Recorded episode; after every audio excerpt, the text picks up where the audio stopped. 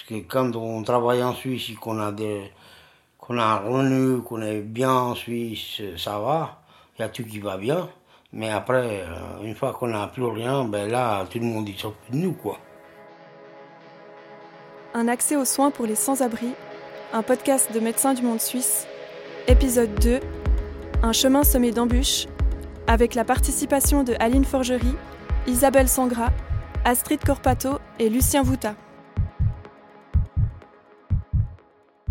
Isolés, sans accès au logement et sans suivi médical régulier, les personnes sans abri appréhendent d'approcher les structures de soins qui sont à leur disposition dans la société. Les barrières sont multiples pour expliquer cette difficulté à l'accès aux soins. Plutôt que de devoir se déplacer vers les soins, ce sont les soins qui viennent à la rencontre des personnes sans abri grâce aux permanences infirmières de Médecins du Monde. Aline Forgerie, l'infirmière, nous explique les difficultés auxquelles elles font face pour se soigner. Bah, je me rends compte que c'est une population qui euh, s'auto-exclut des soins parce qu'ils pensent qu'ils n'y ont pas accès, n'ayant pas d'assurance maladie ou étant en situation irrégulière et que malheureusement la santé n'est pas la priorité. Donc euh, c'est vrai que pour moi c'est important de, leur euh, rendre un peu ce droit-là aux soins et puis euh, de voir après, amener un petit peu à creuser pour voir euh, quelles sont un peu les problématiques. Il y en a qui ont des difficultés ou des symptômes qui vont un peu banaliser en disant que ça va passer. Et puis au final, bah, c'est important de creuser et puis de voir euh, s'il n'y a pas une maladie chronique sous-jacente. quoi. Donc c'est aussi un petit peu pour leur expliquer, sans, vraiment leur donner euh, une peur, mais euh, de dire que c'est important qu'ils prennent soin d'eux. Parfois, il y a des personnes qui n'ont pas conscience qu'ils ont eu un problème de santé. Du coup, pour eux, comme je disais, c'est pas la priorité en fait. Donc, euh, du coup, c'est peut-être plus de trouver un logement ou de trouver à manger, mais pas de se préoccuper parce qu'il va tousser ou il va avoir une douleur. Et puis voilà. Donc ça, c'est vrai que c'est vraiment une des premières de déjà de conscientiser la, leur, leur état de santé.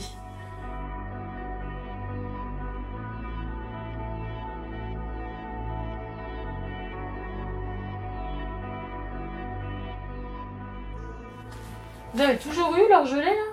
Le quoi? Là, à votre œil, une petite boule. Ça- Une petite boule? Vous avez toujours eu? Je ne vois pas. Il faut montrer la glace parce que comme ça je ne vois pas. Désolé. Je vois rien. Là, vous avez un petit, une petite boule au bord de la paupière. Oui, mais désolé, je ne vois rien. Est-ce que c'est dangereux? Non, c'est pas dangereux, c'est juste une petite infection. Mais une Là. infection de quoi alors?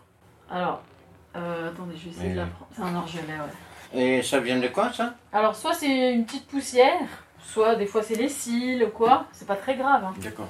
mais des fois Je ça n'ai pas gêne. remarqué, alors merci. Je n'avais pas remarqué. Pas de souci. Après, il y a, il y a des petits colliers qui peuvent, mais si ça vous gêne pas, il n'y a rien à faire. Bon. je vous nettoie un Oui, petit oui, peu. Des fois, les personnes, elles, euh, elles ont conscience que c'est important pour elles de se soigner. Donc là, c'est plus facile. Seulement, elles savent pas où aller ou quoi faire. Il y a des personnes qui vont se dire c'est très, c'est grave. Au contraire, il y, a, il y a des gens qui vont se dire c'est très grave et puis qui vont être très anxieux par rapport à ça. Donc du coup, il y a aussi un peu cet aspect où il faut dédramatiser, rassurer. Et puis, on, fait des bons euh, avec euh, mon collègue où on fait aussi euh, pour orienter les personnes au bon endroit en fonction de, ce qu'on a évalué pendant la consultation. Et ça, il y a des personnes qui apprécient et qui se sentent plus légitimes de se présenter dans les structures hospitalières ou pharmacies ou quoi. Parce que du coup, il y a des fois la barrière de la langue. Et puis là, ils se disent, bon, bah là, au moins, tout est écrit dessus. J'ai pas besoin de- d'expliquer. Donc ça, c'est aussi quelque chose qui facilite l'accès aux soins. Et euh, il y a des comprimés, mais je sais, vous aimez pas trop les, les médicaments. Non, j'aime pas trop, mais bon, si je parle le Ouais. soir, Parce qu'après, bah, il y a le dafalgan, le paracétamol qui peut déjà soulager. Il y a les anti-inflammatoires. Et puis ça, c'est des choses que vous pouvez acheter pareil sans ordonnance. Il n'y a pas besoin de voir un médecin pour euh, aller en acheter en pharmacie. ok. Donc, je veux dire, quand vous avez mal, vous pouvez quand même être soulagé. Il ne faut pas vous dire que la douleur, il faut, faut vivre avec. On a des moyens maintenant pour, euh, pour éviter de souffrir.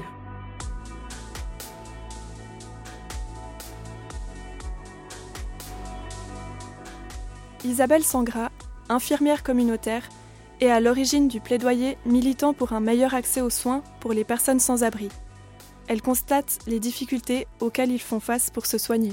Les gens qui vont pas bien et puis qui ont des problèmes financiers, qui sont des fois de manière illégale dans le pays, ça, ils connaissent pas les accès à la santé. Et puis parfois, ils ont des maladies qu'on peut soigner relativement facilement. Ben, je veux dire, c'est pas une hypertension, ça peut être un diabète, qui avec un traitement peut se soigner assez bien et ne pas faire beaucoup de complications. Mais si on les prend trop tard, eh ben les gens ont des complications et ça coûte après beaucoup plus cher pour eux. Et puis en plus, ils ont après des séquelles irrémédiables de quelque chose qu'on aurait pu soigner rapidement. Ça, c'est pour deux exemples de maladies somatiques. Ça peut être, il y a d'autres maladies aussi comme la gale. Si on peut assez vite euh, la diagnostiquer et puis donner le traitement, ça va moins se répandre et puis ça va pas euh, infecter d'autres personnes. Il y, a, différentes maladies comme ça, et puis il y a aussi tout l'aspect psychique, où c'est des gens qui, qui vont mal, qui savent plus où aller, qui n'ont pas de sens, et puis de leur proposer un accompagnement, un soutien, ça leur permet de, s'en sortir ou de trouver d'autres pistes pour sortir de leur, de leur situation compliquée. Puis après, il y a le fait que, bah, par exemple, au point d'eau, les gens devraient arriver sur rendez-vous. Et puis quand on ne sait pas très bien, on, vit un peu à une heure après l'autre, on ne sait pas forcément quel jour c'est, se dire où est-ce qu'on sera dans deux jours, comment est-ce qu'on va faire, c'est difficile d'arriver sur rendez-vous. quoi. Après, il y a des gens qui, peut-être une fois, ont été mal accueillis, ou ils sont présentés peut-être aux urgences, ils n'ont pas été forcément très bien accueillis, ou ils ne parlent pas la langue, ou ils ne savent pas où aller, ou ils se présentent au point d'eau, mais il n'y a pas de place là, et puis du coup, ils n'osent plus se représenter. Le premier jour que j'ai vu en ligne, c'était la catastrophe. Parce que quand on ne connaît pas la personne, c'est très difficile d'expliquer euh, qu'est-ce que moi j'avais. Et puis après, avec le temps, la confiance s'installe, et puis voilà. C'est une personne très adorable. Ce que j'ai réalisé en faisant les permanences, c'est que les gens petit à petit nous connaissent et puis nous font confiance. Donc c'est peut-être que les dix premières fois, on verra deux personnes. Petit à petit, les gens prennent confiance et puis viennent nous parler.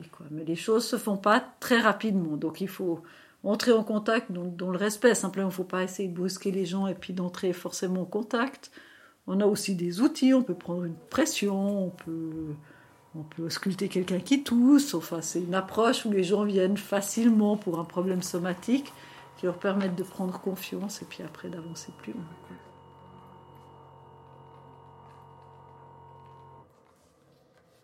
Du coup, elle est toujours trop élevée. C'est combien Là, là, 153 sur 108. Lucien Vouta, responsable de l'étape, un centre d'hébergement situé à Lausanne, nous explique la crainte qu'ont les personnes sans abri face aux dispositifs de soins tels que les hôpitaux. Depuis un moment, c'est que souvent les, personnes qui viennent, comme je le disais avant, certaines sont clandestines et euh, elles associent souvent dans leur imaginaire l'hôpital comme faisant, ce qui est juste, hein, faisant partie de l'État et donc étant en lien direct avec la police. Et donc, c'est des personnes qui, la plupart du temps, ont, extrêmement peur de se rendre à l'hôpital, même si on leur assure qu'il euh, y a une confidentialité qui est garantie, que non, elles ne vont pas être livrées aux mains de la police.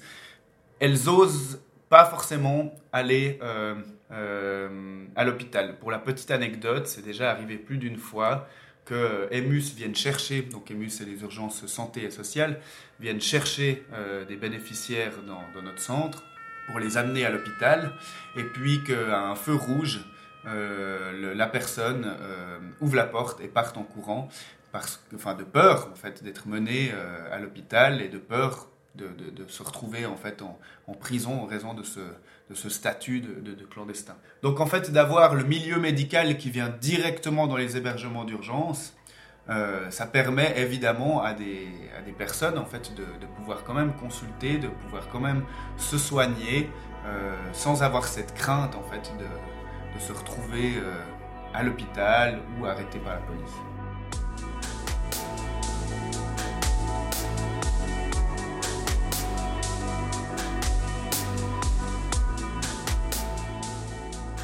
Astrid Corpato est responsable du répit une structure d'hébergement de la Fondation Mère Sophia qui accueillait jusqu'à 170 personnes par nuit lors des grands froids hivernaux. Elle nous explique la situation sanitaire des personnes sans abri et comment la présence d'une infirmière les a soulagés dans leur travail. C'est vrai qu'ils ont une tolérance à la douleur qui est clairement plus haute que la nôtre, ça c'est vrai. Ça, se ressent dans le fait bah qu'ils dorment dehors, ils sont davantage euh, immunisés de plein de choses. Il y a ça, et puis il y a aussi euh, Enfin, je, rebondis sur le fait que beaucoup de gens s'automédiquent aussi dans le cas de figure où bah, ils savent qu'ils ne rentrent pas dans les cases de la société pour aller se faire soigner ou ils n'ont pas une situation légale et du coup ils préfèrent s'automédiquer avec ce qu'ils trouvent. Euh, ces gens ont des, des, des, parcours de vie extrêmement durs la, majorité du temps et, et des violences, que ce soit avec la police avec le gouvernement police ou tout ce qui est sanitaire, on ne se rend pas compte à quel point dans les autres pays l'accès aux soins peut être euh, violente. On ne peut pas s'imaginer et c'est là où aussi il faut être hyper prudent et je pense qu'Aline a fait beaucoup de a amené énormément là-dedans de vraiment montrer que les soins c'est pas forcément quelque chose qui fait peur, c'est pas forcément quelque chose qui fait mal, mais ça peut être de l'écoute, de la réorientation, dans le réseau et clairement elle a, elle a apporté ça euh, tout au long du répit.